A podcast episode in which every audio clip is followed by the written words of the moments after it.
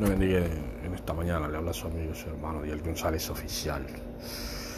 Esta mañana vamos a tener una lectura de la palabra de Dios en el libro de Mateo 3, del 1, del 13 al 15. En el nombre del Padre, del Hijo y del Espíritu Santo. El bautismo de Jesús. Entonces vino Jesús a Galilea a Juan el Jordán, a Juan al Jordán para ser bautizado por él. Mas Juan se le oponía diciendo, yo necesito ser bautizado por ti y tú vienes a mí. Pero Jesús le respondió, deja ahora porque así conviene que cumplamos toda justicia. Entonces le dejó.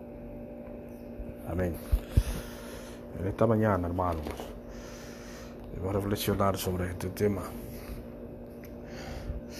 Y el Señor Jesucristo le dio a entender a Juan que Él vino para servir, no para ser servido. Y nosotros como hermanos también debemos aprender que a veces en la iglesia se ha perdido eso un poco, el servicio a los, a los demás en la iglesia, el servicio a las personas. Debemos aprender a, servir al que más necesita, al que no tiene nada. Y se ha perdido toda esa cosa en la iglesia porque hoy en día las personas ya eh, han dejado todas esas cosas. pero debemos continuar con ellas porque la iglesia necesita de nosotros. Como cristiano para servir al que no tiene, al, que no tiene nada. También eh,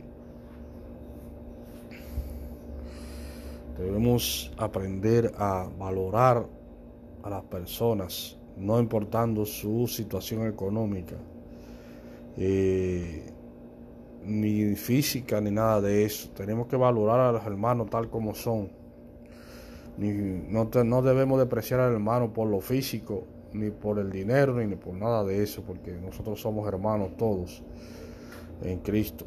Aprendamos esa cosa para que no tengamos problemas después con las personas y, con, y cuando Cristo venga no, no, no nos juzgue, porque cuando su palabra dice, me viste desnudo y no me, no me vestiste, me, me viste con hambre y no me diste de comer ¿Entiende? Él está diciendo, cuando él vio una persona indigente o algo en la calle, cuando tú viste una persona indigente sin comida, sin ropa, un hermano en necesidad y no le metiste la mano, fue a él que tú no se lo hiciste. Eh, en aquel día él te lo va a reclamar cuando usted haga el juicio. Eh, debemos entonces aprender a eso, hermano, que las personas cristianas deben de no deben de tener una, una valoración superior al otro. Es decir, no ir a la iglesia a creerse más grande que el otro, sino menor que el otro. Eh, en esta mañana reflexionemos sobre este tema para que la gloria de Dios se manifieste en nosotros y seamos diferentes a lo que es el mundo que nos rodea. Dios le bendiga, Dios le iguale, a su hermano Adil González Oficial. Solo en Cristo hay salvación y vida eterna. Amén.